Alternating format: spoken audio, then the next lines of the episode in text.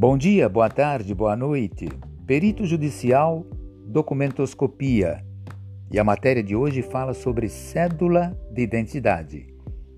Conforme a Lei 7116, de 29 de agosto de 1983, no seu artigo 3 diz que a cédula de identidade conterá os seguintes elementos para sua identificação: armas da República e a inscrição República Federativa do Brasil. Nome da unidade da federação. Identificação do órgão expedidor.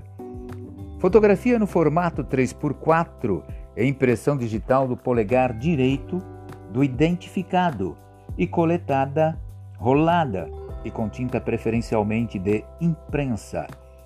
Sobre a fotografia, tem perfurações ou marca d'água dependendo de cada estado da federação, com a abreviatura de identificação do órgão emissor do documento. Aqui no estado de São Paulo, IIRGD, ou seja, Instituto de Identificação Ricardo Gambleton Daunt.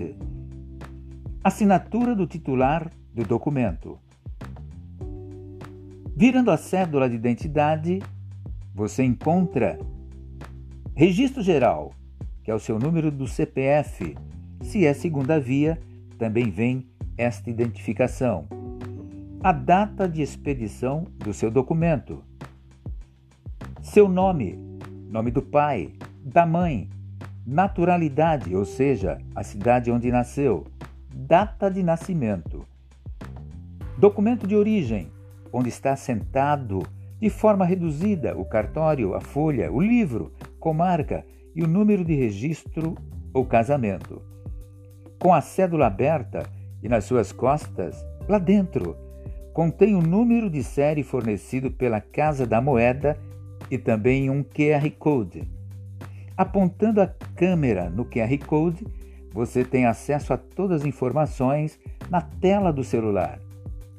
Se o RG for falso, uma mensagem irá informar e te alertar.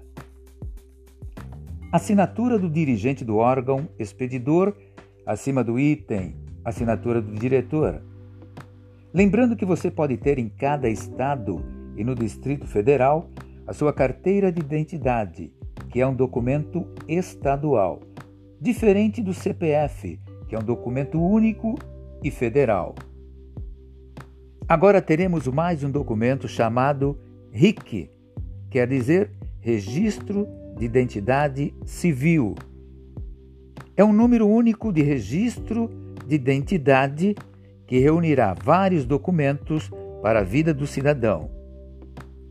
Tais como exemplo, RG, CPF, título de eleitor e tantos outros.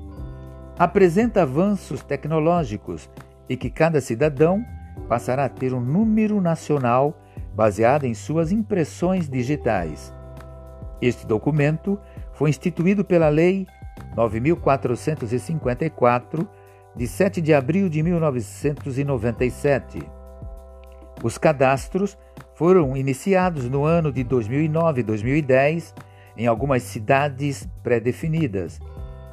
O documento RIC parece um cartão de banco, um cartão de crédito com sua foto e impressão digital.